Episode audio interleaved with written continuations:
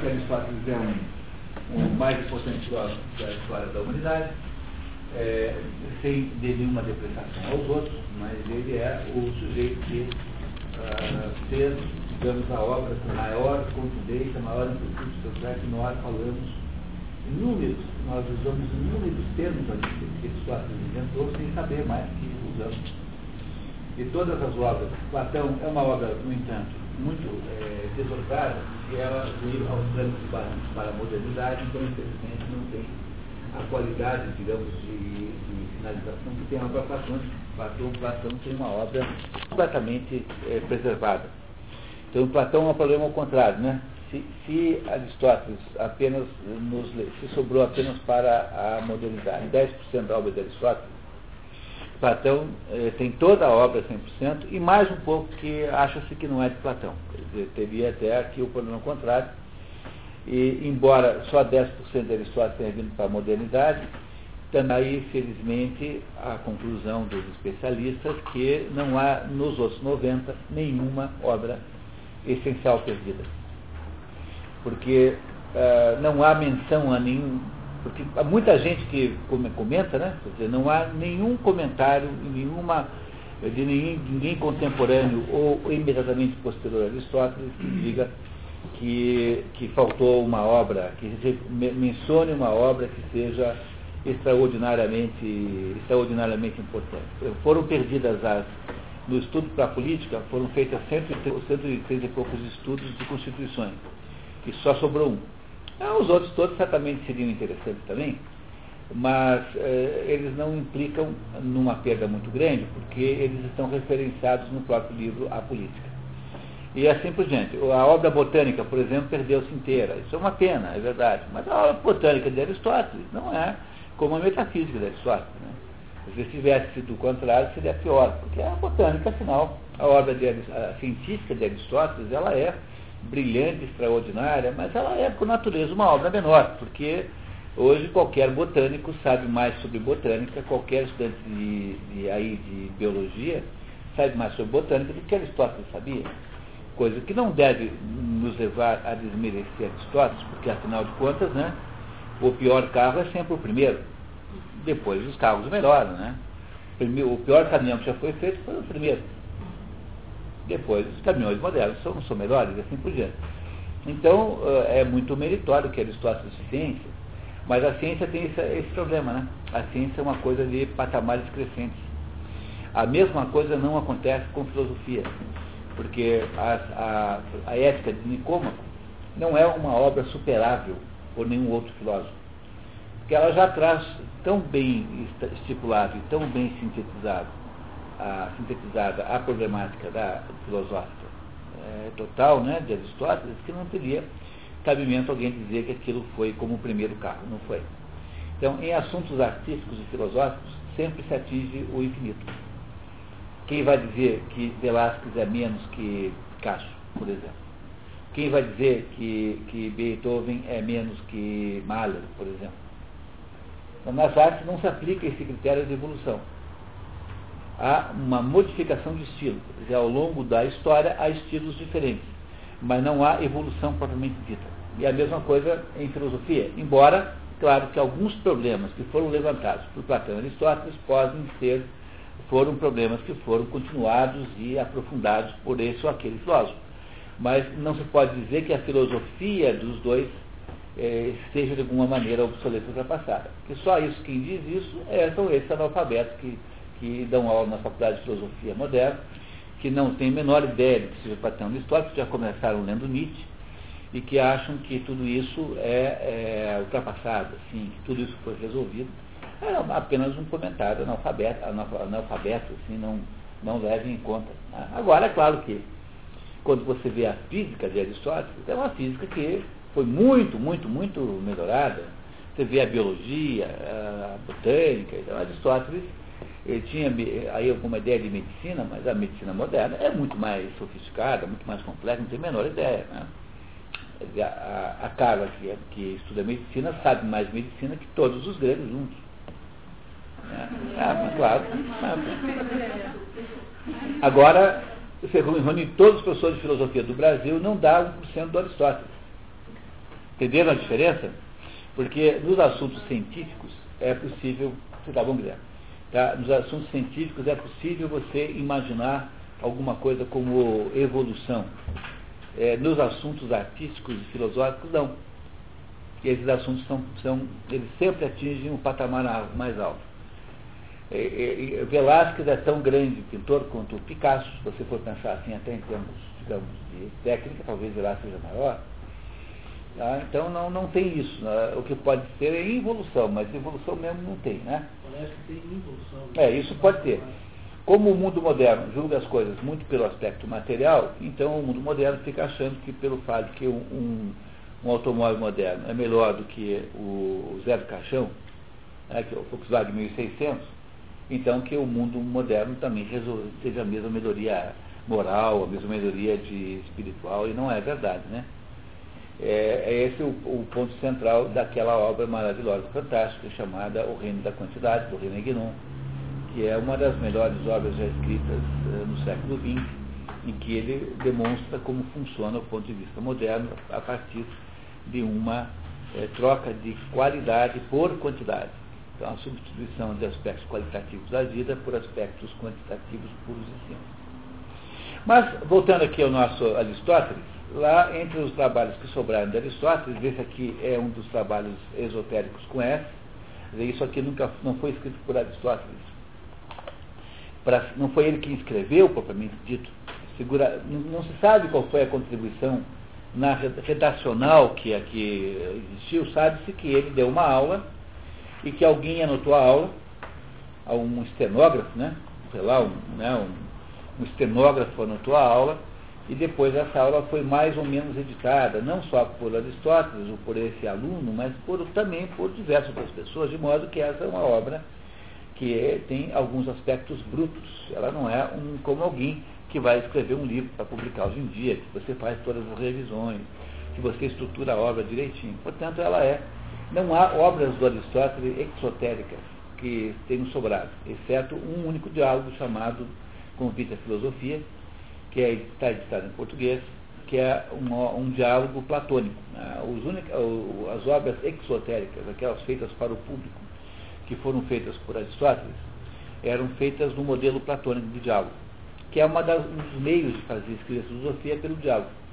O Mário Ferreira dos Santos escreveu um livro assim, é, dialogado, chamado As Filosofias da Negação e da Afirmação, que é um livro maravilhoso, em que ele, ele, ele eh, se coloca no papel como se fosse Pitágoras e conduz uma conversa sobre eh, as, as diferenças das filosofias, que há, algumas que que estão aí para afirmar ou questionar alguma coisa e aquelas que estão aí para negar alguma coisa.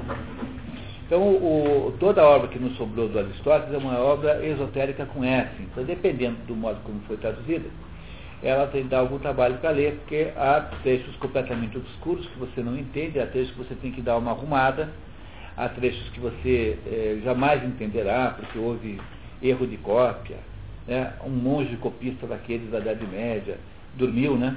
Dormiu e quando ele acordou ele pulou uma linha. Não é isso, tá? E, e a obra de Aristóteles ficou 300 anos numa caverna, numa, numa, numa, numa, numa adega, que era uma caverna, úmida, fria. E imagine vocês o que, que os ratos podem ter comido pedaços da obra. Tudo isso aconteceu, né? Não é isso? Né? Tudo isso aconteceu. Então é por isso que nós temos que às vezes fazer algum esforço aqui para entender uma obra que parece um pouco esotérica, mas nada muito complicado, né? Você sabe que não. Mas eu queria muito fazer uma recapitulação até agora da linha central de pensamento de Aristóteles, porque isso sempre é bom. Né? É, o Aristóteles está falando de ética. A ética é um ramo da filosofia que estuda a moral. O moral é o comportamento, comportamento humano.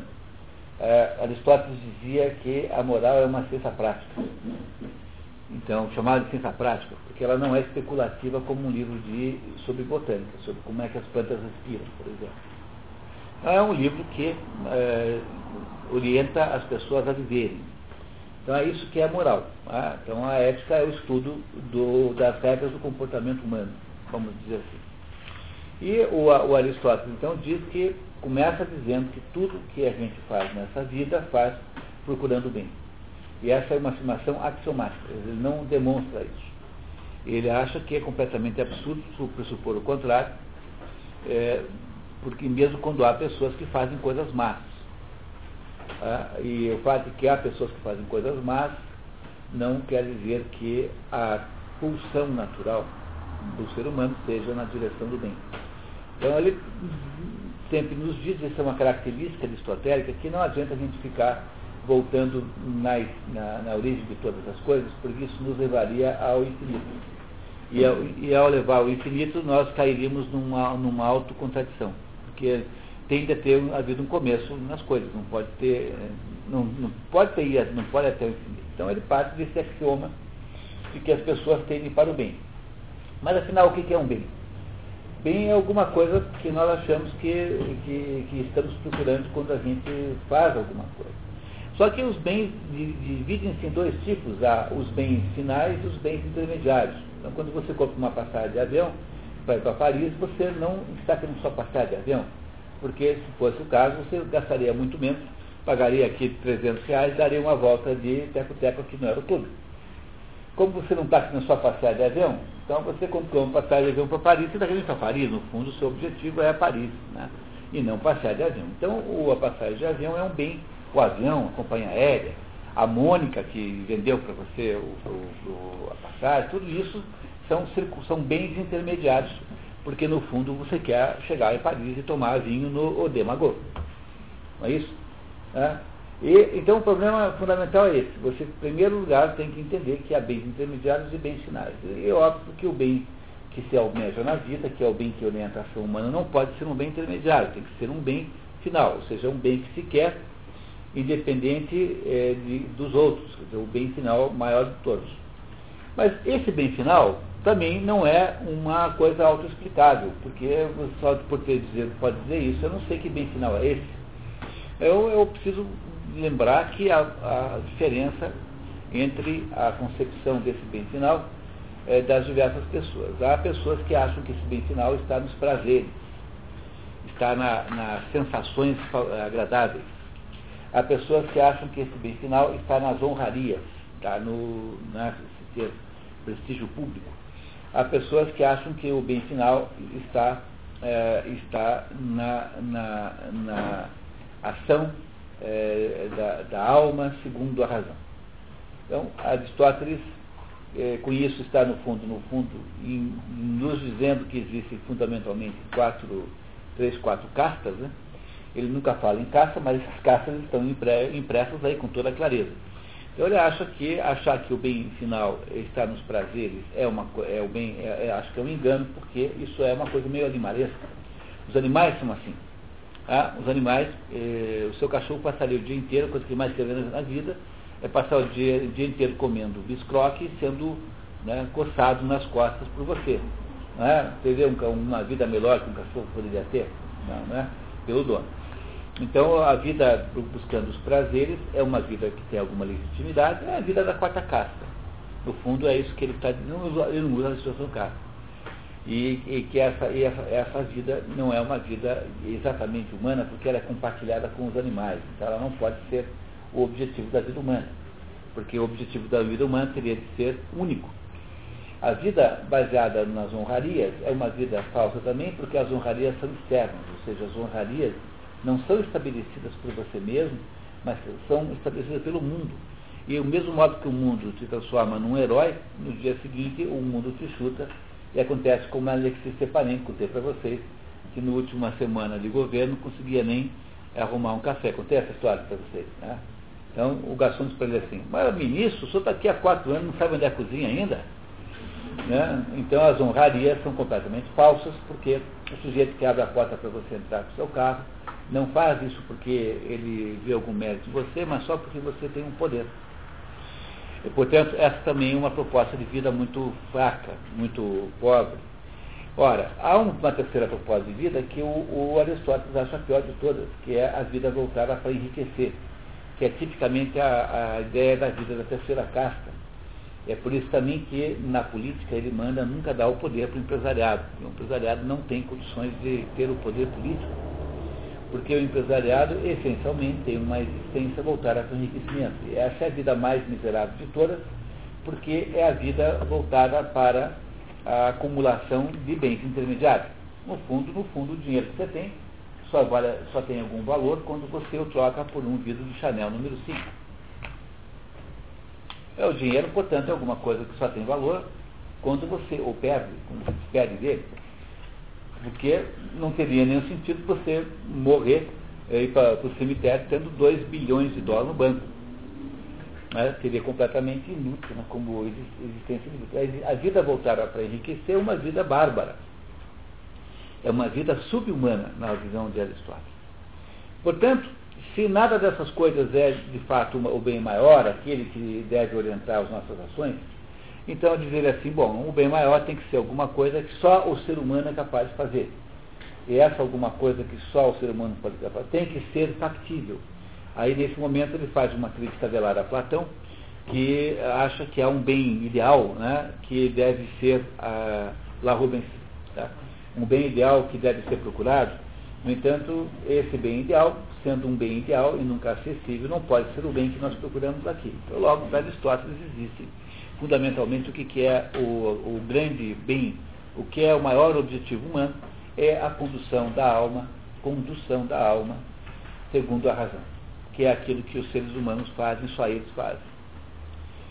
Aí, feito isso, Aristóteles passou para o próximo ponto. Dizer, bom, mas então, para poder entender isso, tem que entender o que é alma. É, então, o que, é alma? A alma é uma. A alma humana tem três partes. Vocês já prepara, perceberam aqui como funciona o método aristotélico. É um método analítico. Ele vai sempre separando em partes.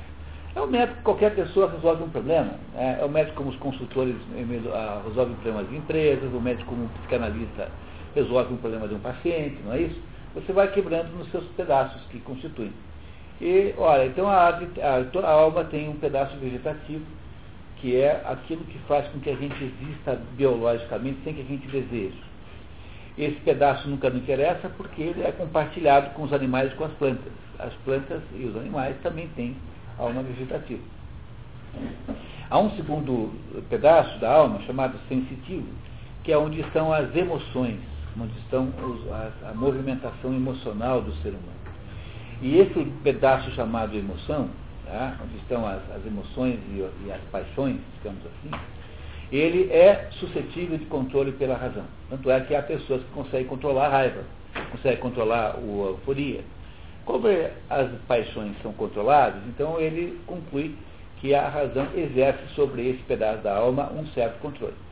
E há um terceiro pedaço da alma chamado é, alma intelectiva, que é onde há a plena realização da razão. Então ele, então, desse ponto em diante, nos diz assim, olha pessoal, então nós vamos primeiro entender é, esse pedaço da alma chamado sensitivo, porque já que a razão pode operar sobre ele e a razão opera sobre a alma intelectiva, então há naturalmente dois conjuntos de virtudes que são aquilo que se trata do comportamento humano. Quer dizer, o que, que o comportamento humano é? É um comportamento, é a condução da alma, segundo a razão, de modo virtuoso. Do mesmo modo que o melhor guitarrista é o padrão para tocar guitarra, o melhor arquiteto é o padrão para arquitetura, o melhor médico é o padrão para medicina, então deve haver um melhor modo de ser de acordo com cada uma das, das, ações, né, das, das possibilidades da alma. A alma vegetativa não tem o que fazer, porque ela é, ela é animalesca, em última análise, né? não é animalesca, ela é biológica, porque as plantas também têm. Então a alma sensitiva gera um conjunto de virtudes. Essas virtudes são as virtudes morais. E as, as virtudes ou éticas, né? Ele fala mais ético do que moral, porque aqui há sempre as duas palavras misturadas. É, dá no mesmo. Kratos em grego é a mesma coisa que mores em latim. Mor, mores. E há as virtudes da alma uh, intelectiva. Essas uh, virtudes são chamadas dianoéticas. Dianoéticas. Veja, não, cuidado, esse dianoético não tem nada a ver com ético. Ético vem de etos. Etos é comportamento. Então, as virtudes éticas são as virtudes do comportamento, portanto, da alma sensitiva. E di, dianoético vem de dia nus. Nus é espírito. Tá? Então, o, esse noético é de nous, que é espírito em grego. Então, dianoético significa as virtudes do espírito. Então, não são palavras irmãs essas. Ético e dianoético, embora acabem as duas por ético, não são é, parentes. Entenderam isso? Então, o que, que o Aristóteles fará agora em diante? Ele começou já no nosso último encontro, né, quando estivemos aqui com ele, começou a nos falar das virtudes da alma sensitiva, ou seja, as virtudes éticas. São aquelas virtudes associadas com o quê? Com as emoções, com os atos, com os atos emocionais, os atos da, os atos não da mente intelectual. Depois que ele esgotar esse assunto, ele vai nos falar das virtudes intelectuais. Portanto, só tem dois conjuntos de virtudes possíveis. O, o conjunto das virtudes morais, ou éticas, de que ele está falando agora, e o conjunto das virtudes intelectuais, que ele fala lá na frente, ainda não está falando nisso. Ora, o que é que ele nos disse no último encontro sobre as virtudes éticas? Diz assim que essas virtudes éticas têm como, como característica comum, seja alguma coisa que está presente em todas elas, o fato de que elas são sempre definidas pela justa medida. Né? O que é que são virtudes éticas? São as virtudes da justa medida. Que o comportamento humano é, é bem, é bem realizado quando você a, o faz virtualmente. O que é ser virtuoso? é estar no, no ponto certo entre a covardia e a temeridade. Temeridade, tem, tem, temero, né, temerário é o sujeito que não teme nada, então é o sujeito que se suicidará com facilidade, porque ele vai pular de um prédio de 200 andares, assim, ah, comigo não acontece nada, aí esse é o sujeito temerário. Né? Temerário é aquele fulano que tem uma irresponsabilidade total e que não é capaz. Esse padre, por exemplo, é um tipo temerário. Né? É isso? É, aliás, não acharam ainda não, né?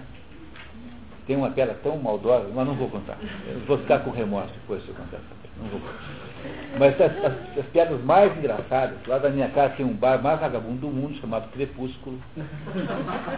Imagine o nome do bar, Crepúsculo. É onde, há, onde eu ouvi o maior estoque de piadas engraçadas sobre esse assunto bar. Todas muito cruéis, obviamente. Né? Esse, esse, é o pior bar do mundo. Tá? Já, sabe aquele bar que o garçom serve o chope com o dedo dentro do copo? o dedão dentro do copo. Não pode ter bar pior que ele. Tem um certo charme, digamos.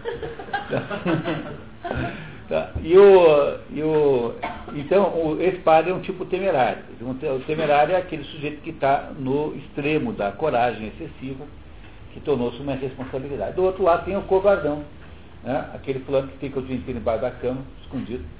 E, e, é preciso entender, então, que a coragem, que é a virtude é, de comportamento correta, né? quer dizer, a virtude moral, está no meio entre os dois. Então, o que, que Aristóteles faz? Ele desenvolveu aí uma das ideias mais, é, mais populares de Aristóteles. Porque foi Aristóteles quem um, um, belo disse, disse, um belo dia disse que a verdade estava no meio, que o equilíbrio aqui interessa. Pois, eu queria só que vocês compreendessem o seguinte, hein? Olha, isso a gente fala o dia inteiro, não tem quem não tenha repetido isso na vida 20 vezes. A ideia de que o equilíbrio está no meio, essa é uma ideia aristotélica. Mas isso só é válido para aspectos morais e não para aspectos intelectuais. Porque ele não está ainda falando, tá? a verdade não tem meio, é verdade ou mentira. Tá? Então não há um meio termo entre a verdade e a mentira, há um abismo. Compreenderam que não há meia verdade? Aquela história assim, os brasileiros são muito compadrios, né? Gostam desse compadrio, então os brasileiros gostam de dizer, tem uma briga, não, cada um tem razão. Entendeu? Daí tenta ver se faz uma divisão mais ou menos da razão, para ninguém achar que perdeu a discussão. Mas isso não, não é, quem faz isso não está sendo aristotélico, está sendo burro, está sendo bobo. Não é, é ser aristotélico não é ser isso, tá? Então o, o, o conceito de mediania, né, que é o conceito de justa medida, né, o meio justo aristotélico, só se aplica a, a, a, questões morais, ou seja, a comportamentos ligados às emoções. Aí vocês lembram que vocês receberam no último, no último encontro, quem se de vocês não esteve, nem lembro se alguém aqui faltou. É, você faltou, Sandra? Então, pegue com a Patrícia a sua cota. Você recebeu? Tá, muito bem. Não tem nada que eu consiga pensar que você não tenha pensado antes de mim. Né? E aí, então, essa, essa lista aí, por exemplo, são, é uma lista que eu, eu mais ou menos adaptei dos dois livros, porque nós não temos aqui a Ética Eudêmica, que é um livro que nunca é lido, porque ele é como se fosse um rascunho desse aqui, embora tenha uma outra parte diferente. Então aí que eu adaptei mostrando que as virtudes estão entre dois extremos. Né? Então eh, é uma coisa difícil fazer isso, sabe? Esse exercício que Aristóteles fez é difícil de fazer, tanto é em que em alguns momentos ele não sabe como chamar, porque não há expressões na língua para determinadas situações extremas. É aí que nós chegamos, tá? Compreenderam isso? Então, lembra que ele bifurcou a questão da virtude? Porque se, se o objetivo humano é conduzir a alma segundo a razão, de modo virtuoso, ele tem que está nos dizendo que ele está a alma tem três pedaços. Um não interessa, que é o pedaço, digamos, vegetativo, que ele é como se fosse assim uma função biológica sobre a que nós não controlamos. Aí os dois pedaços onde há controle é o pedaço da alma sensitiva, que é o que gera as emoções, né? Né? as paixões, digamos assim, que é o que ele está nos ensinando a dizer que aí só se conserta isso, só se consegue viver bem isso, se você for capaz de achar o justo meio. Mas as virtudes dianoéticas, que são as virtudes intelectuais, essas não. Essas não são é, atingíveis pelo justo meio, porque essas são de uma outra natureza que ele nos explicará lá pelo capítulo 6 ou 7, mais ou menos, desse livro. Está bem feito o resumo, pessoal? Todos entendendo agora? Se você entendeu o que eu falei, você entendeu o livro agora. É claro que durante esse percurso todo há vários problemas, né? Por exemplo, nós pegamos Aristóteles em vários com vários problemas insolúveis que ele não conseguiu resolver. Mas é assim mesmo, tá? É, não há modo de você acertar em todas. A, a, a, possibilidade de compreensão humana é sempre limitada. Bom, alguém lembra da página em que nós paramos? Quase no final do capítulo 3, 2, né? Página 8.2, no item 8, não é isso? Então nós vamos terminar esse capítulozinho aqui e vamos já partir para o próximo. Também é preciso muito que vocês lembrem uma coisa que não parece tão óbvia, é que saber qual é o justo meio é uma, um exercício, uma arte que leva a vida toda. Então é muito importante vocês terem isso na cabeça, sabe? Porque hoje em dia houve uma, uma, uma destruição tão extraordinária do conceito de ética, virou uma conversa tão, é, tão fiada, um negócio tão baixo padrão, é, é, uma, é uma maneira de você é, fingir que não está roubando a falar de ética. Então, eu fico imaginando essas empresas aí, companhias telefônicas, um negócio de assinatura de negócio de lista telefônica, é tudo, que, que, é uma gente assim que beira a bandidagem mesmo, que, que montam esquemas para prejudicar o consumidor mesmo, de inviabilizar a vida. Quer dizer, esse pessoal fazendo seminário de ética, mas é tudo meio bandido, assim, na prática, no fundo, no fundo é assim. Né? É, é, você compreendeu que ética virou uma espécie de coisa que você usa para acusar o teu, teu adversário? Ética virou um xingamento que você usa para xingar os outros. Fulano não tem ética, isso não sei No fundo, no fundo, essa expressão foi completamente destruída. E a não ser que alguém fizesse um esforço como esse aqui, de, de voltar para né, a matriz genética, a gente não consegue entender mais nada sobre esse assunto está é, tá completamente destruído o conceito público do que seja isso. Então há uma ideia hoje em dia que pode ter um código de ética do economista, um código de ética do consultor. Agora vai ter esse ano aí um evento de consultores, eu já estou aí é, candidato, candidato não escalado para fazer lá um, uma mesa redonda é, sobre ética do consultor. Mas meu Deus, o que eu vou dizer numa coisa dessa? É um público de consultores, né? Eu digo, ah, pessoal, não tem ética de consultor nenhum. Tem a ética humana. A ética humana. A ética de consultor não tem. Dizer, não, não, tem ética de consultor. É, é uma. Sabe? Não, não tem é, é, é, sistema de calçar sapato de médico e sistema de calçar sapato de, de deputado. É o mesmo sistema. Então não tem uma a dimensão sapatológica é a mesma, seja que qual for a profissão do sujeito. Entendeu? Compreenderam isso, que a dimensão sapatológica é a mesma? Mas como, no fundo, no fundo, só se está querendo fazer é um pequeno trabalho de apenas uma conversa corporativa, não sei o que, não sei o que, então a ética pessoa é assim, não faça mais barato que o seu vizinho. Pô, mas o que, que é isso? Entenderam? Entendeu? O que, que se imagina que seja a ética do consultor? Sejam uma combinação de preço. Aí você assim, o código de ética da profissão. Então, por exemplo, se você trocar de contador, você, o contador novo não pode cobrar menos que o anterior, porque o CRC não deixa. Isso virou código de ética do contador, quando na verdade é uma sem vergonha desgraçada, é manipulação, é manipulação do mercado, isso é proibido por lei, isso chama-se crime econômico, no entanto, virou código de ética do contador. Eu sei disso porque lá na Aliança Francesa acabamos de trocar lá o. Eu sou presidente da Aliança Francesa, acabamos de trocar o contador. E tivemos que fazer o mesmo preço do anterior. Então o que é isso? Chama-se é, chama crime, mas o crime quando se transforma num pedaço de papel que todo mundo assina e diz palavras bonitas, vira código de ética. Vocês compreendem como isso é uma coisa terrível? No que, que se transformou esse negócio de ética? Nessa bobagem, nessa manipulação do, dos outros, alheia. Esse é o problema central dessa palavrinha, né? Entendeu? Então, se é fazer código de ética de consultor, o que, que é? É combinar coisa para. Mas espera aí, eu, eu não quero participar disso é um, não tem nada a ver com isso. Vocês, vocês compreendem como isso é complicado, né? Então, no, na verdade, esta ideia moderna de ética, que ela é um pedaço de papel com regras, que você não cumprirá, obviamente, mas fingirá que tem, não é isso? Ela é, ela é, uma, ela é uma, um contrassenso ao que Aristóteles está nos dizendo, porque Aristóteles está dizendo o seguinte, que aprender o que é certo e errado é uma coisa que leva a vida inteira o, o processo de você aprender a lidar com isso é um processo de vida inteira. E você errará mesmo quando ah, você achar que você já entendeu muito. Né? Porque o dilema ético é um dilema sempre crítico. Então ele não, você não consegue se livrar do dilema ético. Não é alguma coisa que você aprende porque mudou o patamar, agora está no outro. Porque é, é, é, sempre virá uma dor de barriga tão forte quanto a anterior. Você, o fato de você teve dor de dente um dia na vida não significa que você nunca mais vai ter dor de dente. É por isso que o processo de, de, de convívio com o mundo, com a, com a, decisão ética, é um processo de convívio permanente. E é por essa razão que passaremos a vida aprendendo, é mais ou menos equivalente à própria ideia de vida. Enquanto viver, aprenderá coisas, aprenderá ao que fazer. Porque o, o que estabelece fundamentalmente o dilema ético é o que fazer. Veja, todos os exemplos que Aristóteles deu na última aula aqui, todas as situações em que ele chamou de justa medida, são situações que você só descobre depois que você está na dúvida.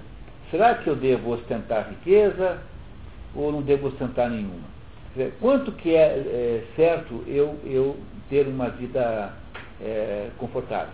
Será que eu devia ter uma vida excessivamente austera? Ou será que eu devo ter uma vida snob e exibicionista? Achar o meio termo entre isso é alguma coisa que você passará a vida tentando fazer. Mas, seja como for, todos os direitos, todas as justas medidas que Aristóteles estabeleceu aqui, todas têm origem em perguntas assim, o que, que eu faço? Porque, no fundo, a essência do dilema ético, a essência de, de todo o processo ético, é a pergunta, é a dúvida sobre o que fazer. Aristóteles não colocou nesses termos, mas podia muito bem ter colocado. Né? Não, esses termos são absolutamente compatíveis com aquilo que ele está é, nos dizendo aqui. E a resposta estaria sempre na alma? A resposta é. A gente não necessariamente sabe.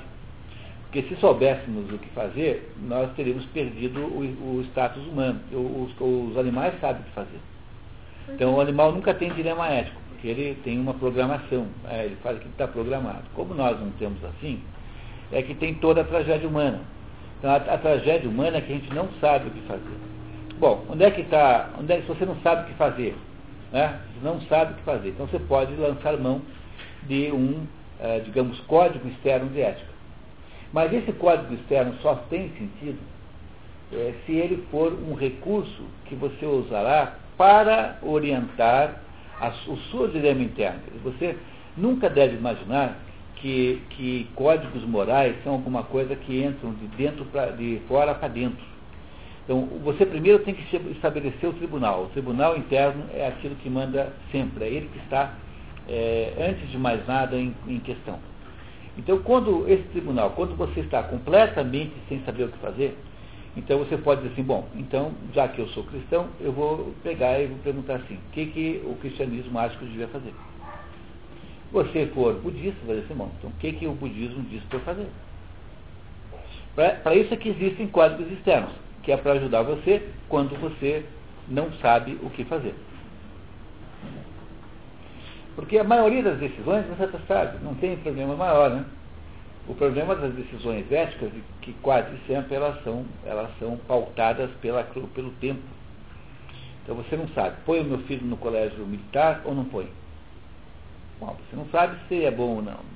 Você vai saber isso daqui a 20 anos. Não é isso? Tá? Essa é uma decisão que você não sabe, porque ela irá apenas se manifestar no final de 20 anos. E todas as decisões éticas verdadeiramente complicadas, que aquelas, por exemplo, denuncio ou não denuncio um roubo na empresa do qual participou um dos meus melhores amigos. Não é uma situação difícil de decidir? Você tem uma lealdade para com a empresa e tem uma, uma amizade. Então, como é que você sai dessa agora? Não é? Quer dizer, a vida de volta e meia traz uma situação dessa, que você não consegue impedir de ter. Claro, daí você pode fazer, usar aqueles três métodos que eu sempre digo para vocês que existem, de, de não, não ter que decidir. Dizer, a, a, escapatória humana, né, que é inútil, mas é tentada, tem três métodos. O primeiro é você dizer que é, você não precisa é, fazer o que devia ser certo, porque para você existe um código especial que só você e Napoleão têm. E que, portanto, as pessoas especialíssimas, como você, não precisam fazer o que os outros mortais fazem. Então, esse aí é o Raskolnikov do crime e castigo. A personagem literária que exemplifica essa atitude é o Raskolnikov. Né? A segunda opção é você dizer assim, não, é, é, que não sou eu que estou nessa situação aqui de decidir, é um outro. Então, eu não sou eu. Né? Quem, quem, conta para você como funciona essa maneira de pensar, esse é o, o, o Dr. Jekyll e o Mr. Hyde. Compreenderam? Quer dizer, você está na dúvida ou na dúvida se você é, vai se drogar. Então, você, puxa, será que eu me drogo não? Não tem uma, uma moral nisso? Então, como é que você faz para resolver? Para não resolver, né? Você finge que quem está tomando droga não é você, é o Mr. Hyde. E o que, era o Mr. Hyde? Era o Dr. Jekyll que se transformava em Mr. Hyde para cair na gandaia de noite. A historinha do Stevenson, né? o livrinho do Stevenson. Era um médico, né, respeitável, londrino, que à noite virava o Mr. Hyde e caía no. ia lá pro, pro Galaguei dançar. Não tinha, não é exatamente assim, né? Mas é um equivalente moderno. Assim. Então como é que ele pode fazer isso? Como é que ele faz isso? Como é que ele vence o dilema? Ele não vence, ele finge que ele não é ele. Né? Com esse negócio de Second Life, por exemplo, isso é uma tendência que se aprofunda no ser humano. Tudo é possível contando que você invente uma segunda identidade, que não é você. Né? E o terceiro jeito de escapar do dilema ético é você dizer assim, ah, faz uma coisa. Todo esse dilema é um falso dilema. Na verdade, é apenas uma, uma coisa que a sociedade está me impondo e que não tem importância nenhuma. Esse é o Merceau do, do estrangeiro, que é a personagem mais próxima dessa atitude. Então entenderam como o, as, as, três é, saídas que o sujeito inventa para escapar do dilema ético, todas elas falsas, né? Nenhuma delas vai dar certo, mas é o jeito como você escapa de ter que passar pela dor de tomar a decisão, que você não sabe qual tomar. Como você não sabe qual tomar, você pode até dizer, viu, Mônica, que intuitivamente você sabe. Então. Tá? No fundo, pode ser até que intuitivamente você saiba, né? Mas não dá para garantir que seja assim. É por isso que parece que o processo de escolha ética é um, um processo que, que tomará todo o espaço da sua vida. Todo. Todo o espaço da sua vida será gasto é, com a, a necessidade de escolher bem. Então, como é que pode ter ética do não sei o quê, ética do outro, ética do outro lá? Quer dizer, isso que chamam de ética disso, daquilo outro, é, tirando os casos muito velhos, como a ética médica, por exemplo, né, que, que são princípios de conduta médica, o resto que se chama hoje de ética é tudo falsificação disso, apenas para estabelecer a legitimação de privilégios. Compreenderam? Quer dizer, que se chama de ética modernamente, tem nada a ver com isso, mas é uma apropriação da palavra, uma espécie de sequestro da palavra para uso é, de, de uh, ganhar mais que os outros, né? criar alguma, alguma espécie de vantagem para si.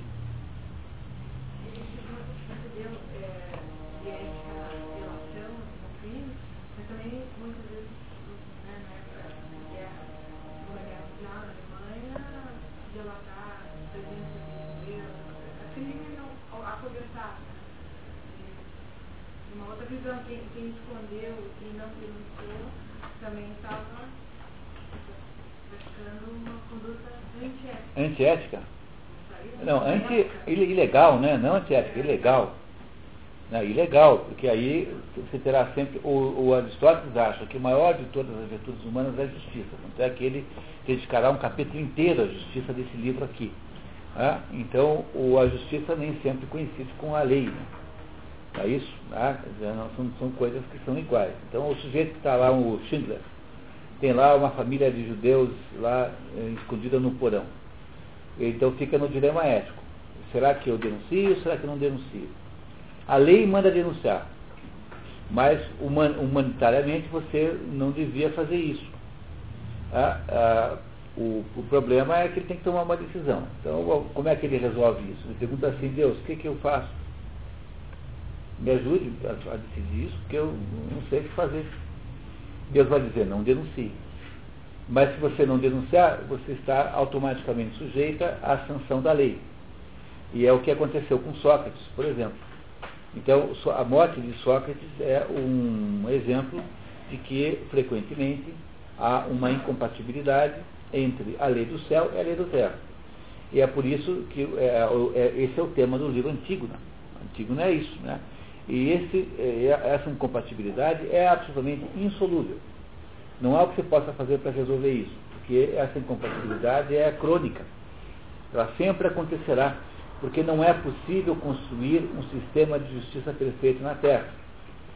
E se você quiser entender eh, esse assunto, leia um livro maravilhoso chamado O Processo Maurícios, do Jacob Wasserman, que é um livro que você acha em sebo com muita facilidade, muito barato. Só tem em sebo. Mas é muito barato, porque acho que foi editado aí por alguma promoção de jornal, tem uns montes. Chama-se O Processo Maurícios, de Jacob Wasserman. É a história de um fulano chamado. Tem um menino de uns 16, 17 anos, chamado Edsel Andergast. Esse Edsel Andergast descobre, filho de um juiz, descobre que o pai dele havia cometido um erro judicial. Por causa disso, o tal do Maurício tinha sido preso. E ele fica furioso com aquilo, escandalizado. O pai tem uma atitude meio diferente, né? Aquele fato, né? E aí o menino foge de casa e vai para Berlim atrás do verdadeiro culpado, fazer uma investigação pessoal. Tinha uma, uma série de pistas, né? E a hora que o pai descobre que o guri fugiu de casa, embora ele soubesse onde estava, porque ele, ele, ele deixou, dizendo que tinha ido para Berlim, né? Mas Berlim é grande, né? Então ele deixa o menino fazer isso. O menino pegou dinheiro emprestado da avó, mãe do, do, do pai, né? E, ele, e aí o, o, o, o velho juiz André Gassi vai lá e revê o caso e consegue um indulto para o Maurício. Aí, finalmente, o, guri reaparece com o culpado, né, com, o nome do culpado, tinha sido uma fulana que tal lá. E ele, e o pai comunica, olha, é, foi indultado. Ele fica furioso, porque o indulto implica em que houve, houve crime que foi perdoado. Entenderam a ideia do indulto? O indulto não inocenta ninguém. O indulto é um perdão por um crime que foi feito. Então o Edson queria que o pai não indultasse, que o pai é, inocentasse. Compreenderam a diferença? É, eu não vou contar o resto do livro, vocês vão ler. Mas o, o que esse menino quer fazer é quer que haja uma justiça perfeita na Terra, e isso não é possível. Como não é possível haver justiça perfeita, então haverá sempre uma incompatibilidade entre a justiça do céu e a justiça da Terra. E é por essa razão que, às vezes, nós seremos vítimas dessa é, diferença, dessa incompatibilidade. E isso é mais ou menos é, adequado e faz sentido dentro do quê? Dentro da imperfeição do mundo. Porque o mundo em que nós vivemos não pode ser perfeito de jeito nenhum. Porque se ele fosse perfeito, ele deixaria de existir automaticamente. Porque se Deus fizesse o mundo perfeito tanto quanto ele é perfeito, esse mundo não se diferenciaria de Deus, logo não existiria. A condição para que o mundo exista é que ele seja imperfeito. Essa é uma condição lógica, não é uma condição de vontade. Não é Deus que tem vontade de fazer isso. Deus não pode fazer um mundo perfeito. Vocês compreendem? Porque Deus não pode cancelar a lógica. Então, o mundo que Deus, por exemplo, Deus pode intervir nos males do mundo? Pode. Pode intervir no mal aqui, no mal acolá e no outro lado. Mas se Deus interviesse em todos os males, Deus na hora que fizesse isso, ele explodiria o mundo, desapareceria como por encanto. Porque eh, nessa hora o mundo teria se transformado nele mesmo. Portanto, não poderia continuar existindo. Então, esse é o problema central. Então, como esse mundo é, é imperfeito, e nós somos também imperfeitos, é, é, nós podemos, no entanto, não podemos ser perfeitos, mas nós podemos praticar atos perfeitos. Isso é fundamental aqui nesse assunto de ética. Então você pode tomar uma decisão em determinado assunto que é perfeito. Atos. Atos específicos isolados. Mas não, você não pode produzir uma, uma existência perfeita, porque isso não é possível. Vocês entendem que isso é a explicação para essa gente que fica aí reclamando de, achando que Deus é mal, incompetente, porque fez o mundo em que tem esse e aquele mal? Mas é, não poderia ser diferente? A, a, o preço que nós pagamos para existir é vivemos dentro de uma determinada imperfeição. O preço que a nossa existência paga é existir imperfeitamente. Não poderíamos existir perfeitamente.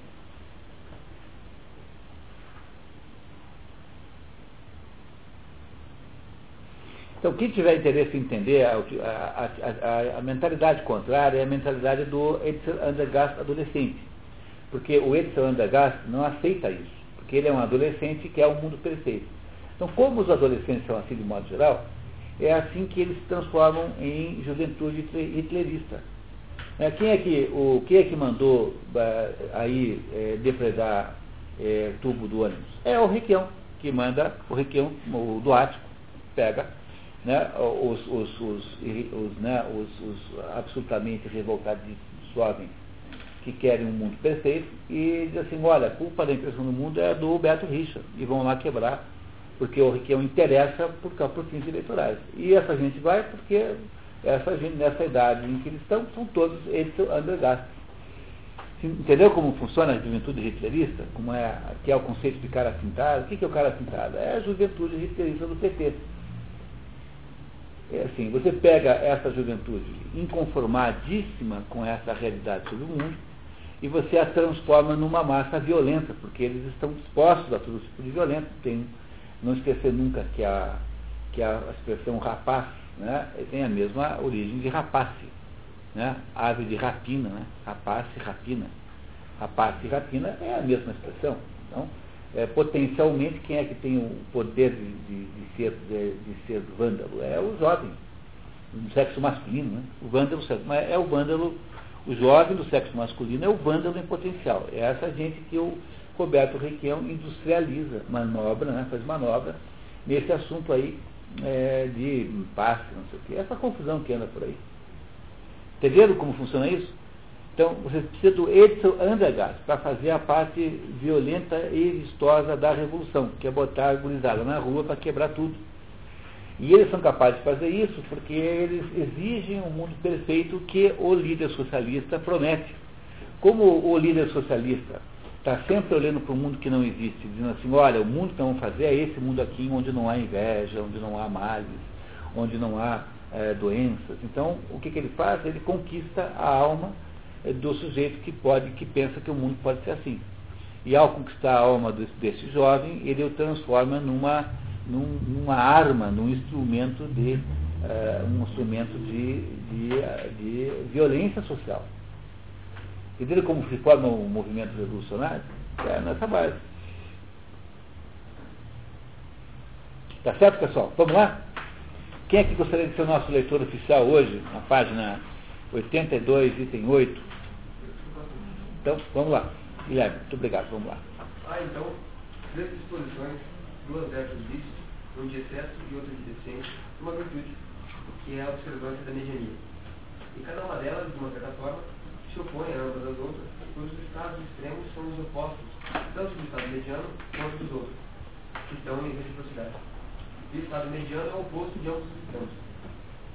Tal como o igual é maior se comparado com o menor, e o menor se comparado com o maior, os estados medianos de caráter se acham em excesso se comparados com os estados de deficiência, e deficientes se comparados com os estados de excesso, quer no caso das paixões, quer naquele das ações. É, óbvio isso, né? Então você, o meio parece mais do que a ponta negativa para baixo e parece menos que a ponta do excesso para cima. Né? Isso é uma dessas coisas que o pessoal não entende. Já estava um desses presidentes dos Estados Unidos dizendo que tinha conseguido lá umas estatísticas sobre educação nos Estados Unidos e que achou um absurdo que metade dos alunos estivesse abaixo da média. Já? Declarou isso que que coisa, que barbaridade. Metade dos alunos estão abaixo da média. Achando que isso fosse uma coisa gravíssima, assim. Né? Uma, um certa uh, um analfabetismo estatístico grave que, que sobretudo acomete jornalistas. É, talvez a classe mais acometida de, por exemplo, está hoje na capa da Gazeta. Paraná é o quinto estado, tem alguma desgraça aí. Toda, toda semana tem assim, uma, na primeira fase, Paraná é o quinto em repetência escolar. Paraná é o que sempre o quinto, mas só porque será que é o quinto? Né? Porque a quinta é a maior população. Então, o sujeito que põe uma manchete dessa, ele não se dá conta de que isso não é notícia. Porque a notícia é só se fosse o primeiro, se fosse o, o décimo. Porque aí você teria, entendeu? Quando, quando o, o, o, o cachorro morde um, um, carteiro, nunca aparece no jornal, né? Porque durante todos os dias, muitos cachorros mordem carteiros. Só aparece no jornal quando o carteiro morde o cachorro. Aí apareceria no jornal. Né? A ideia do jornal é justamente trazer aquilo que parece estranho. Então só teria sentido botar na manchete qualquer coisa em que o Paraná não fosse o quinto. Entendeu? Mas é toda semana tem uma, quinto em, em, em repetência, mas é uma coisa impressionante, é sempre o quinto. Por que será? E o jornalista que botou isso na capa da Gazeta, ele acha que isso tem relevância jornalística. Mas é exatamente como o presidente americano que acha estranhíssimo que metade fica abaixo da média. Porque ele não entende o conceito de média. Então ele pensa que pode ser possível metade não ser abaixo da média. Entendeu? Ele não, ele não domina o conceito de média, porque toda média fica metade para cima, metade para baixo. Porque é essa ideia matemática, aritmética da média. Entenderam isso? Então, o problema, esse, essa doença chamada analfabetismo estatístico, é uma, é uma, é uma doença que acomete os jornalistas da Gazeta do Povo, em especial, aparentemente. né? Compreende que não adianta dizer que o Paraná é quinto, isso, naquilo, quinto, aquilo outro, isso não é notícia. Né? Muito bem, continuando. Por exemplo, o homem corajoso parece temerário em contraste com o homem covarde e covarde, comparado ao homem temerário. Analogamente, um homem moderado parece desregrado comparado a um homem sensível ao prazer e à dor, mas insensível quando comparado ao desregrado.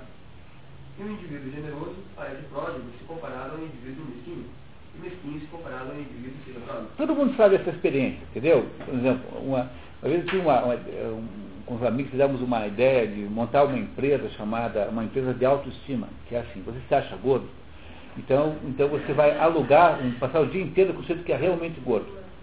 Então você aluga um gordo para passar com você o dia inteiro. Aí você vê como você é magro, como você come pouco. Então, se você acha burro, você vai passar o dia inteiro com o sujeito que é realmente burro, você ver como você é um gênio. Entendeu? Então eu imaginei até que pudesse haver pessoas que alugariam quatro ou cinco ao mesmo tempo, pessoas com a baixo mais baixa, né? né? Para passar o dia inteiro né? tendo contraste, né? Não é isso? Então assim, a gente, eu achava louco. Daí um dia descobri que o César Lacks, né? O César Lattes, aquele físico, ele é visto, foi visto num trem na Europa lendo um livro, e ele então lia a página do livro, E continuava a página, ele arrancava e jogava a página pela janela. Ele continuava na segunda página. Ele lia a página e jogava. Quer dizer, depois que eu vi o César fazendo isso, eu fiquei me achando menos louco do que, do que ele, entendeu? Alguém mais que você.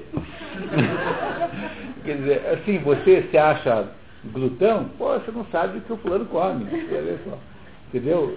Compreenderam esse, é, isso que ele está dizendo, que há aqui uma relatividade essencial nisso, o que não quer dizer que não há, haja uma justa mediania. Tá? Sempre haverá uma justa mediania. Né? Continuamos. Consequentemente, cada caráter extremo tenta empurrar o caráter mediano a um outro extremo. Um covarde qualifica um homem corajoso e temerário, e um homem temerário classifica como um covarde, e correspondentemente nos demais casos. Mas apesar de todas as três disposições estarem assim em oposição entre si, o maior grau de contrariedade existe entre os dois extremos. Claro, porque aí a distância é maior, né? Dizer, entre o temerário e o covarde, há muito mais distância do que entre o temerário e o corajoso e o corajoso e o covarde. Né? Uma vez que os extremos estão mais afastados um do outro do que da mediania, tal como o grande se acha mais afastado do pequeno e o pequeno do grande do que um outro do que um ou outro igual. Outro assim, alguns extremos exibem uma certa semelhança com o mediano. Por exemplo, a, temera, a temera, temeridade se assemelha à coragem, a prodigalidade se assemelha à generosidade, ao passo que os extremos exibem a maior dessemelhança entre si. Mas são coisas afastadas do máximo entre si que os lógicos definem como contrário, de modo que quanto mais afastadas são as coisas, mais contrárias elas são. E em alguns casos a deficiência, em outros o excesso, se opõem mais à mediania. Por exemplo, a covardia, que é um vício da deficiência. Que é falta de coragem, né? Deficiência porque é falta de. Opõe-se mais à coragem do que à temeridade, que é um vício do excesso. Mas o desligamento, o excesso de paixão, se opõe mais à temperança do que o faz à insensibilidade, ou falta de paixão, o que é o resultado de uma de duas causas. Uma dessas surge da própria coisa, Devido ao fato de um extremo estar mais da mediania e a essa assemelhar-se mais, este não é considerado, mas sim um extremo contrário como oposto da mediania. Por exemplo, pelo fato de a temeridade parecer assemelhar-se à coragem mais do que a covardia, que é mais próxima dela, consideramos a covardia e não a temeridade como contrário da coragem, pois se pensa que os extremos estão mais afastados da mediania e são mais contrários. Essa então uma causa que se origina da própria coisa. Quanto à outra causa, sua origem se encontra em nós. As coisas das quais nós próprios, por nossa natureza, estamos mais inclinados, parecem mais contrárias à mediania. Por exemplo, somos por, nossa somos por nossa natureza mais inclinados ao fazer, razão pela qual estamos predispostos ao desligamentos, mais do que ao decoro. Não, não é necessário. Não é necessário. Não. Classificamos como contrários à mediania, assim, as coisas, ou estados, aos quais estamos mais propensos a nos desviar de sorte que o desligamento, o excesso, constitui mais particularmente o contrário da temperança. É, isso. Vamos em frente? Acho que não tem importância. O suficiente foi dito colimando mostrar que a virtude moral é uma mediania. Colimando é objetivando, né? Com objetivo. E em que sentido ela é? A saber que é uma mediania entre dois vícios, um do excesso e o outro da deficiência e que ela é uma tal mediania porque visa atingir o ponto mediano nas paixões e nas ações. É, mas lembrem sempre que está falando aqui das paixões e ações da, do pedaço sensitivo, ou seja, daquelas ações e paixões que estão associadas às emoções, paixões ou emoções, né? e não associadas a assuntos intelectuais. As virtudes intelectuais são outras virtudes que não estão aqui ainda em debate, tá? Não é isso? Então, apenas as virtudes morais. É por isso que constitui árdua tarefa ser bom, pois é difícil encontrar um ponto mediano em qualquer coisa. Em relação ao que, ao, ao que exemplificamos, que nem todos são capazes de encontrar o centro de um círculo, salvo aqueles que conhecem geometria. Está vendo aqui? E essa é aquela conversa que nós tivemos agora há pouco. É difícil ser bom. Por quê? Porque o, o certo é sempre um só e o errado são todos os outros. Por exemplo, quando você vai, quando você vai apostar, apostar na loteria, quantos números estão certos? Cinco né, uma única sequência. Mas as sequências erradas são todas as outras possíveis, tanto é que ninguém acerta. Então o problema central é, é esse, dizer, essa é a dificuldade central de ser bom, porque a fórmula da bondade é sempre uma só. Você tem sempre uma fórmula só que é boa.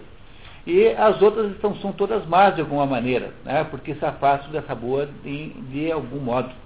Então é por isso que a, o aprendizado da, do comportamento é um aprendizado do melhor comportamento, da virtude ética, moral, é um aprendizado que leva a vida inteira. Não, nunca deixa de aprender.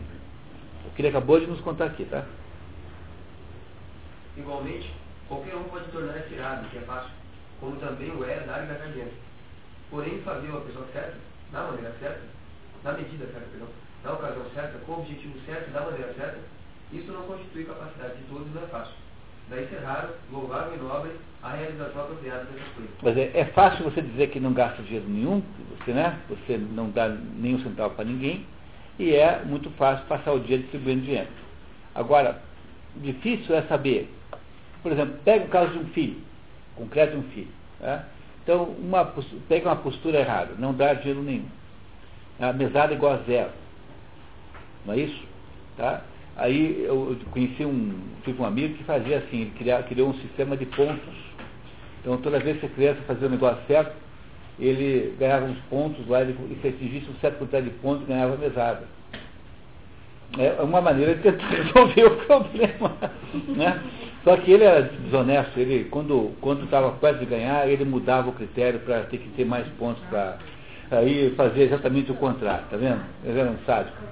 Mas oh, agora, veja, uma coisa é você dar para o seu filho todo o dinheiro do mundo que ele quiser, isso é fácil. Parece assim até bacana. Então, uma, um jovem assim vai ser aquele sujeito que vai bater o carro todas as noites. Né? Não é assim? Não tem gente assim? Tem, pô, eu conheço vários, você deve conhecer gente assim. E outro lado está o fulano que não dá nenhuma opção, zero, zero, zero, zero, obrigando o filho a partir do zero. Como é que você faz para dar a mesada com sabedoria para o seu filho? Dar um dinheiro para um filho com sabedoria. É isso que ele está dizendo, que isso é algum ponto intermediário entre esses dois extremos, entre o não dar nada, que é, digamos a sovinice, e a extruinice, que é dar tudo. Se você der o dinheiro fácil, você vai deseducar o seu filho e vai fazer um mal a ele ele vai eh, crescer com a ideia de que ele tem acesso a uma ilimitação de recursos, que é o mundo está a seu serviço, ele será uma criança perpétua. Você não der nada a ele, você está negando um apoio fundamental para a pessoa poder viver. Então qual que é o jeito de fazer no meio? Pois é, ninguém tem uma fórmula boa para essa, né? Não é isso? Tem sistema de pontos aí. Eu acho um pouco horripilante isso. Me repugna uma coisa dessa. Acho assim que é uma é uma coisa muito esquemática, assim, parece né, horrível uma coisa dessa, pensando bem, né? Manipuladora, né? né? Manipuladora, né? horroroso. Como é que você estabelece, por exemplo, os pesos? O que, que vale cinco pontos? Tomar banho. mas, mas, tomou banho e não lavou a orelha, daí ganha quatro. Entendeu? Como é que. Não escovar os dentes, aí escovou os dentes é dois pontos a três, quanto é, entendeu? Né, compreendeu que não é fácil fazer uma coisa dessa? A sabedoria que a vida vai, você vai obter na vida é uma sabedoria de entender como funciona justo, essa justa medida, esse justo meio aí, que, que não dá para fazer, não, dá, não se sabe automaticamente. Tem que saber fazer como fazer. Não é isso? Tá? Então como é que você briga com o filho? Né? Então tem vários problemas. Falei para vocês que já contei para vocês que quando você vai ameaçar a criança, tem uma tecnologia de ameaçar a criança. Que você tem que ameaçar a criança com uma coisa tão horripilante, tão horrorosa, tão incrivelmente medonha, que a criança saiba de antemão que você não vai fazer nada daquilo. Entendeu? Assim, eu vou pegar você, vou passar uma moto niveladora por cima de você, e depois vou pegar tudo, que aqueles pedacinhos todos, vou empanar e vou fazer um jantar para as corujas.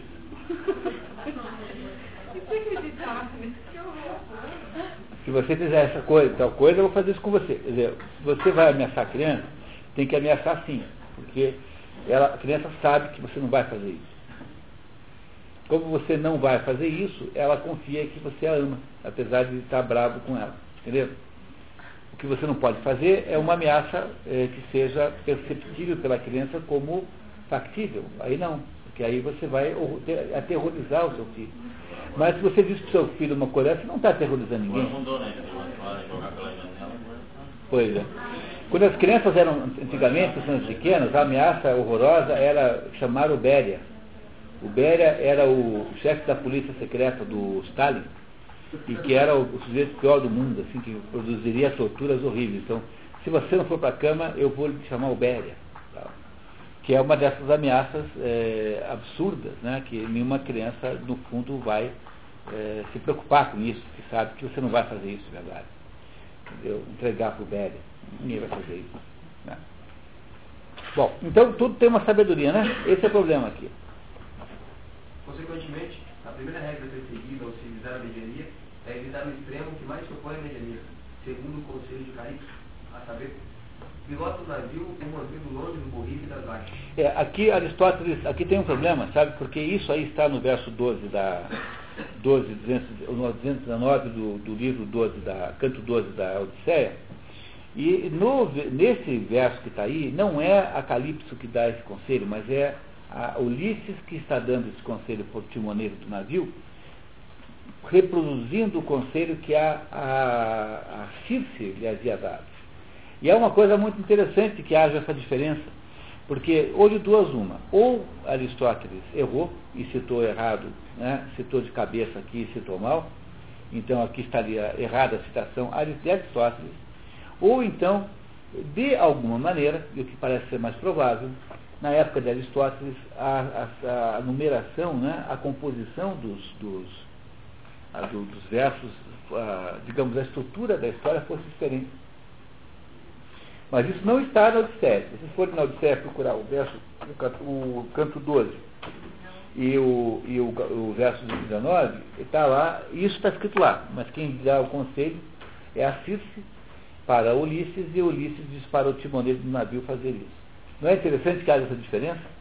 Quer dizer, contava-se a história de um jeito diferente no tempo de Aristóteles, atribuindo a outra pessoa. Ou então sempre tem a possibilidade de Aristóteles ter se enganado, que ele estava dando aula. Né? Então, às vezes, você, assim, falando, você não. você comete um erro. Uma vez eu dei uma aula inteira sobre, sobre, sobre Prometeu falando de Sísifo, chamando Prometeu de Sísifo. E ninguém teve coragem e a, humanidade me avisar. Nem a minha própria irmã fez isso. Nem a minha namorada fez isso. Claro que sabiam, mas ficaram lá rindo, se divertindo de mim. Tá? Ficaram, ficaram lá se divertindo com o palhaço lá falando uma coisa e deu outra. Certamente foi essa a razão. Mas vocês compreenderam que isso pode acontecer com quem dando aula? Então essa, essa, essa esta, esta é, afirmação aqui está confusa. Mas, um, mas existe isso com outra, com outra história. Então o que ele disse aqui é aquilo que ele disse na página anterior, parecia um pouquinho é, confuso, é a mesma coisa que ele está repetindo agora. Quer dizer, entre esses dois extremos tem um centro que se parece mais, por exemplo, entre a temeridade e a covardia, qual que parece mais com a coragem? Entendeu? Entendeu o que ele quis dizer na página anterior? Que quando você tem a temeridade, a covardia como extremos da coragem no meio, qual desses dois extremos parece mais a coragem? A temeridade. É, porque é muito mais fácil a gente achar que o sujeito é corajoso do que é, um que foi lá e se atirou do prédio, né? do que um que se escondeu embaixo da cama. Não é isso? Então ele está dizendo que quando a gente. Como é que é difícil de resolver, porque existe essa desproporção. E, e ele está dizendo, então, fique mais perto daquele se você vai fazer algum excesso, fique mais perto daquele que parece ser mais parecido com, a, com o médium, que acabou de dizer aqui. Tá? Pois dos dois extremos, um deles constitui erro mais grave que o outro. Viram? É isso, né? Os dois extremos, um é melhor, outro é pior. Por conseguinte, porquanto atingir a mediania é extremamente difícil, a segunda melhor forma de navegar... Pode, pode, pode ler a notinha, por favor, aí é importante. Eh, a compreensão do texto aqui é particularmente problemática, levando a uma ambiguidade quase inevitável. Poderia ser igualmente, como atingir a mediania extremamente bem difícil. Entretanto, a tradução acima nos parece mais coerente do ponto de, ponto de vista do contexto. A segunda melhor forma de navegar, como indica o provérbio, é assumir o menor dos males. Tecnicamente, seria melhor os remos na falta de vento, ou seja, apelar para a força humana dos braços quando não se pode contar com a força eólica. E a melhor maneira de fazê-lo será a maneira que descrevemos. A segunda regra consiste em observar a quais erros nós mesmos estamos mais propensos, visto que, por natureza, diferentes indivíduos tendem a diferentes erros. E, sobre, e descobriremos quais são atentando para o prazer ou dor que experimentamos. A seguir, teremos que nos arrastar na direção oposta, pois, rumando para longe do nosso erro costumeiro, estabeleceremos um curso mediano. É o método utilizado pelos carpinteiros para endireitar madeira e cerâmica. Que interessante, né? Não é isso? Muito bem. Em terceiro lugar, temos em tudo que está, mais do que qualquer, mais do que qualquer outra coisa, de guarda contra o que é prazeroso e contra o prazer. Porque quando este está em julgamento, não somos juízes imparciais. O procedimento correto é, portanto, encarar o prazer como os anciões do povo encararam, encaravam Helena, empregar ou repetir o discurso que dirigiram a ela em todas as ocasiões. Pois se assim o descartamos, teremos menos probabilidade de nos extraviar.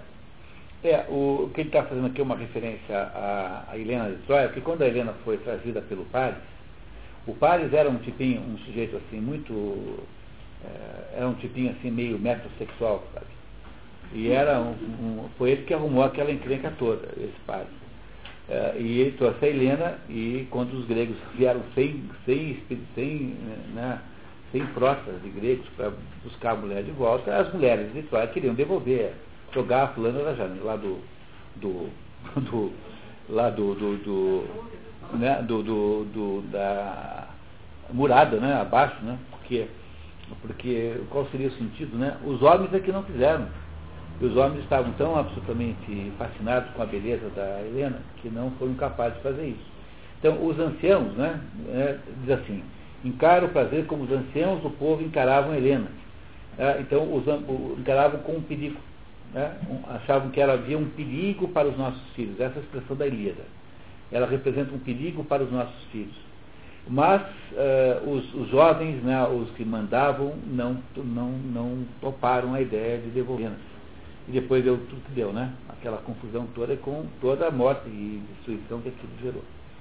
Então aí que está o problema, quer dizer, ele está dizendo aqui para nós que os prazeres funcionam como uma mulher muito bonita, que é uma tentação irresistível. Preciso ter uma, uma atitude de cuidado com isso. Essas são, em as precauções que nos capacitarão da melhor forma a atingir a mediania. Mas não há dúvida de que se trata de difícil tarefa, especialmente em casos particulares. Por exemplo, não é fácil determinar de que maneira, com quais pessoas, com qual tipo de fundamentos e por quanto tempo se deve estar irado. E com efeito, por vezes louvamos homens que erram do lado da deficiência nessa matéria e os qualificamos de brancos e, por vezes, aqueles que não demoram a ficar irados e os classificamos de viris. Entretanto, não repreendemos alguém que se desvia um pouco do rumo certo, seja do lado do demasiado ou daqueles insuficientes, mas alguém que se desvia mais largamente, uma vez que seu erro é percebido. Entretanto, em que grau e quão seriamente deve alguém errar para ser repreendido, não é algo fácil de ser determinado pela razão, pois, efetivamente, não é fácil definir nenhum objeto da percepção e as questões de grau dependem de circunstâncias particulares, a decisão ficando a cargo da perfeição. Assim, o que se mostra claro é que, é que a disposição mediana em cada setor da conduta é louvável, embora devamos, por, eh, embora devamos por vezes nos inclinar para o excesso e por vezes para a deficiência, uma vez seria este o modo mais fácil de atingir a mediania de um, de um Entenderam o que ele falou aqui? Que coisa extraordinária e muito importante? Falou assim, olha, como é muito difícil saber qual é a justa medida, o ponto no meio, então o que interessa no fundo é você estar o tempo todo tentando encontrar. Quer dizer, é a disposição para o meio, que é isso que é a vida humana. Entendeu? Você, você não sabe qual é o meio, porque o meio é muito difícil. Porque cada situação concreta exige uma determinada avaliação. Então, cada batalha, cada batalha, o que é covarde e temerário numa certa batalha? Não é isso? Você nunca sabe qual é, porque as batalhas variam, isso pode variar, as circunstâncias variam. Então, como no fundo, no fundo, você não tem a fórmula do meio pronta, não porque ela é dificílima de saber, no fundo o que faz uma pessoa ter uma virtude moral é estar o tempo todo tentando encontrar o meio. Né? Ter uma atitude de, de encontrar o meio. Por isso é que alguns, ah, alguns teólogos dizem que é muito melhor um pecador do que o santo. Porque o santo é um sujeito que não tem mais o que fazer. Entendeu? O cristianismo não foi feito para santos. Não precisaria de ter o cristianismo se fosse todo mundo santo. O santo está resolvido já, que você já resolveu o problema. O, o, o, cristianismo é alguma coisa que serve para quem, quem é pecador. Por isso que o Mário Ferreira dos Santos escreveu um livro maravilhoso chamado o, o Cristianismo, a Religião do Homem, que é essa tese, mostrando que ele é, de certo modo, a melhor de todas as religiões que você possa é, procurar.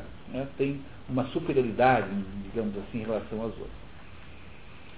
Muito bem, pessoal, continuamos?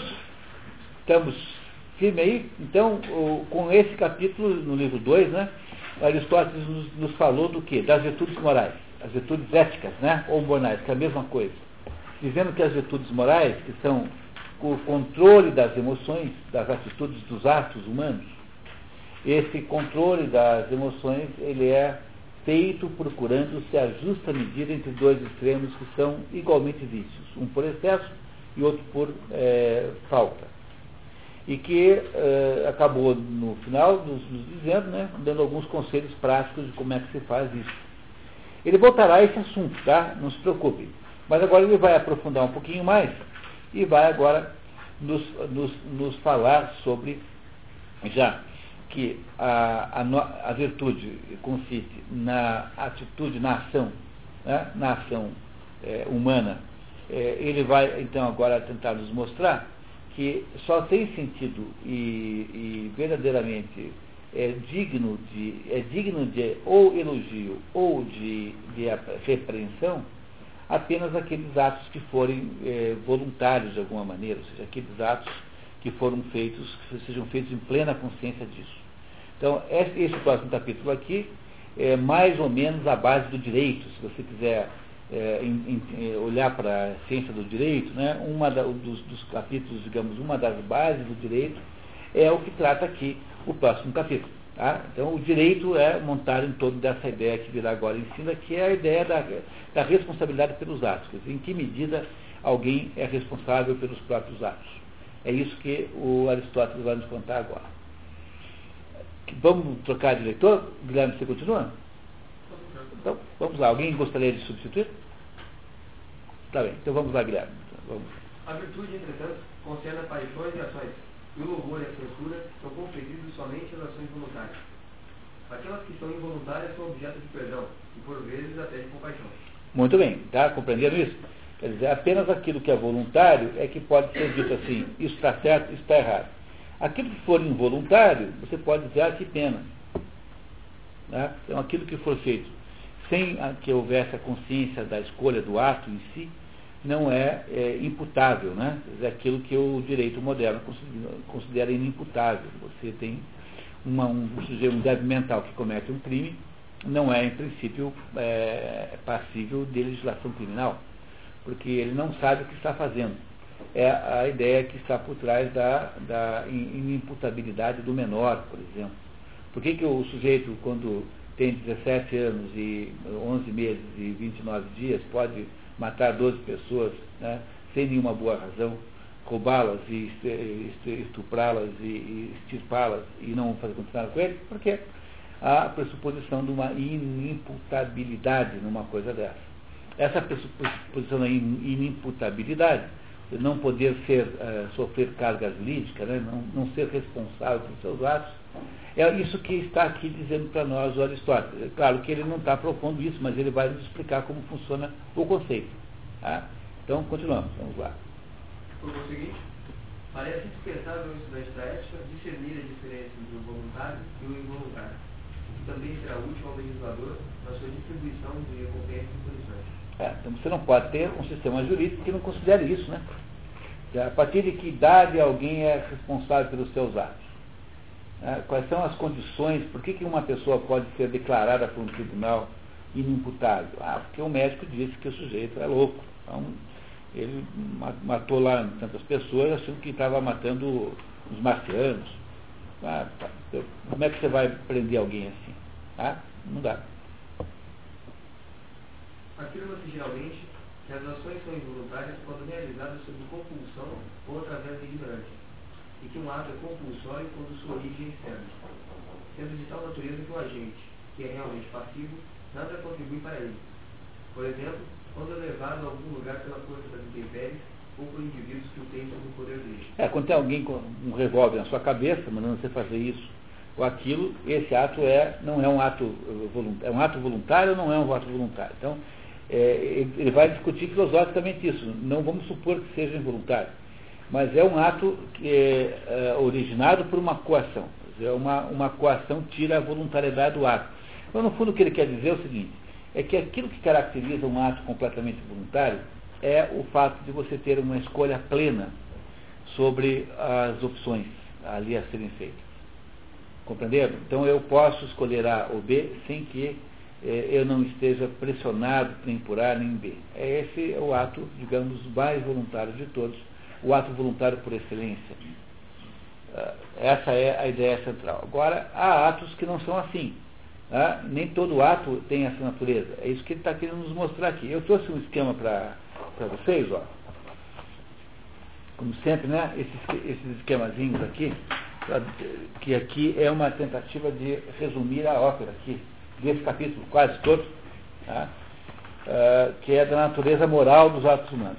Não se preocupe muito com ele, com, com ele por enquanto, vamos tentar ver no raciocínio de Aristóteles, daqui a pouquinho a gente volta nele. Mas paira alguma dúvida com respeito a ações realizadas de uma alternativa pior, ou contemplando um objeto nobre. Como, por exemplo, quando um tirano, que tem os pais e os filhos de homem em suas mãos, ordena que ele realize algo vil, tendo seus poupados se o realizaram mortos, se recusar a realizar. Então, esse ato aí é um ato voluntário ou é um ato involuntário? Então, o, alguém prendeu sua família e fala assim, bom, então agora, se você quiser que eles vivam, abra o cofre do banco e me entregue é, 20 milhões. Ah, então, sequestraram um gerente do banco para fazer isso.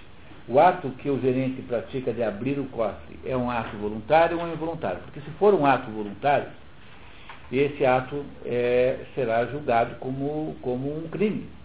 É? Então, se você achar que aquela pessoa é, vai ser considerado ladrão de bancos. Mas é um ato voluntário de verdade? Não é difícil de saber isso? Veja bem que não é uma, uma dúvida fácil essa. Quanto por cento, quanta responsabilidade tem o fulano que abre um cofre para salvar a vida da família que está ah, ah, ameaçada de morte? Quanto? Tá? Pense bem quantas pessoas na vida não fizeram isso, por exemplo, nas guerras, isso aconteceu o tempo todo. É capturado o refém, né? Tem um refém. O refém está lá ameaçado de morte. O que, que você faz? Você cede às, exigências dos sequestradores ou você sacrifica a vida dos reféns? Não é um dilema moral extraordinário? Quer dizer, quanto, quanto este ato que você praticará foi ou não foi voluntário?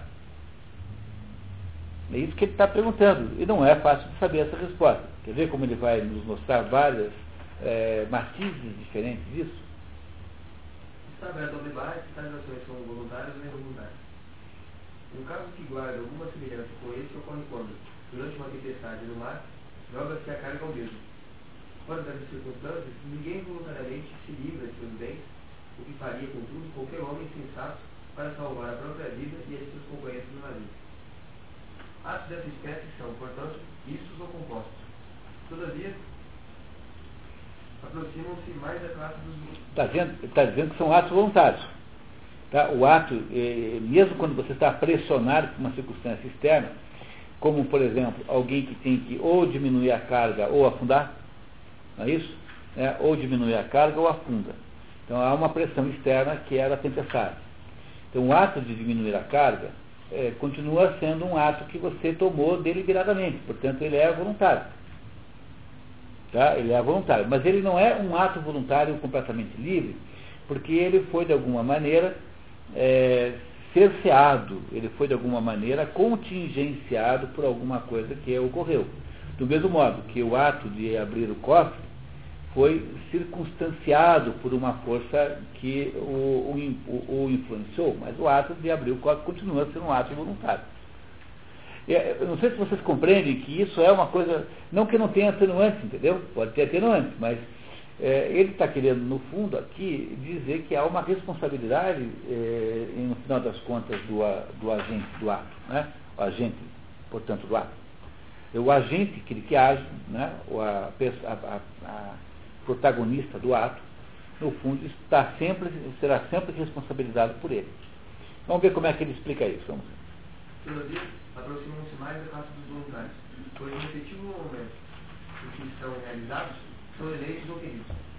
E a finalidade e o motivo de um ato varia segundo a ocasião, de sorte que os termos voluntário e involuntário deveriam ser empregados com referência ao momento da ação. Agora, a ação real nos casos em pauta é realizada voluntariamente, pois a origem do movimento das partes do corpo que atuam como instrumentos do ato reside no agente. É você que abre com a, com a sua mão, com a sua chave. E quando a origem de uma ação encontra-se em mesmo, está no poder de alguém realizá-la ou não. Você pode abrir o não, porque só você sabe o código. Né? É, então você, no fundo, no fundo, pode dizer também não abre. Por isso é que é voluntário. Compreenderam que é voluntário? Porque o ato de fazê-lo é um ato que pertence a você. Ah, ele é um ato voluntário é, sob constrangimento, é outra coisa, mas continua sendo um ato voluntário. Compreenderam que ele está querendo, que ele, é, ele não abre mão da responsabilidade pelo ato, a responsabilidade humana pelo ato real que o ser humano produz? Tais atos são, portanto, voluntários, embora talvez involuntários independentemente das circunstâncias pois ninguém optaria por realizar qualquer dessas ações em si e para si mesmo. Voluntários, mas eles são, de certo modo, involuntários. Depois a gente vai entender por quê. Tá? Então, tem nesse ato sob coerção uma, um componente misto. Ele é um ato misto que tem um componente voluntário e um componente involuntário. Compreenderam como ele está raciocinando? Porque seria uma absurdidade você eh, transformar a pessoa numa pessoa autônoma, como se ela tivesse tirado uma chave apenas não, ela poderia não ter aberto o quarto. No, na Divina Comédia, tem uma, uma, um episódio que os que fizeram a Divina Comédia comigo vão lembrar certamente, muito interessante, em que aparece, tem um, um dos, dos sete céus, dos mais baixos, estão as pessoas que caíram os seus votos.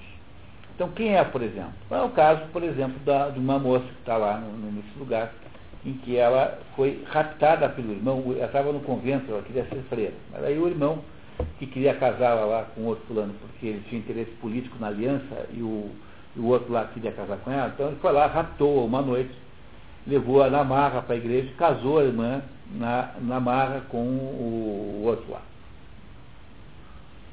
Então, essa mulher foi para, quando ela morreu, ela foi para o céu mais baixo. E aí Dante pergunta assim, mas para pergunta para Beatriz, né? Que era quem o conduzia céu acima, né? Mas Beatriz, se ela foi obrigada aí, se ela não, ela não, por que, que ela não, ela não, não, não, não vai para o céu mais alto? Por que ela está num céu baixo? É, se ela foi obrigada na marra, ela não podia, não pôde resistir à, co à coerção. Aí a Beatriz explica assim, não, é porque depois que ela casou, ela sempre poderia ter voltado. Quer dizer, ela, ela poderia ter escolhido voltar em algum momento. E esse, esse ato é que, é, que a torna responsável pela sua situação. Se ela tivesse sido sequestrada, raptada, né? Foi raptada pelo irmão. E tivesse casado na marra. Então, isso não teria importância nenhuma. Mas o, o, o, o problema aí é que depois que ela estava casada, depois que ela não estava mais sob coação, ela não voltou ela, ela, ela não exerceu o, a possibilidade de voltar. Porque no ato de, do, do, rapto, ela não podia resistir, não tinha opção. Então você já percebe nisso, né? Não sei se vocês repararam, mas o que caracteriza essa situação de voluntariedade ou não é a capacidade de escolher entre, entre a, a, a decisão A ou a decisão B. Não é isso? Né? Essa capacidade de escolher é que caracteriza a voluntariedade do ato. Então, continuamos. Às vezes, realmente, os homens são louvados por ações classe a saber, quando se submetem a algum infortúnio ou sofrimento como preço de algum objeto grandioso não. Isso embora se o realizarem sem tal motivo sejam isso embora se realizarem sem tal motivo sejam censurados, uma vez que é desprezível submeter-se ao grande infortúnio sem proveito algum ou somente com proveito irrisório em certos casos, ademais, tal submissão, embora não seja louvada, é desculpada. quando alguém realiza algum, algo errado por medo de penas que impõem pressões excessivas sobre a natureza humana, as quais ninguém poderia suportar. Por exemplo, alguém que entregou uh, alguém sob, né, uh, que denunciou alguém sob tortura.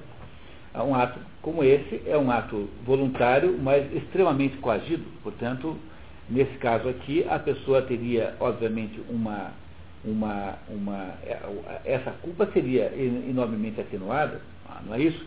Embora tenha sido um ato voluntário, não foi um ato voluntário pleno. Você não fez uma coisa é, má em, em, si própria, mas você é, submeteu-se a um conjunto de equações externas que era irresistível.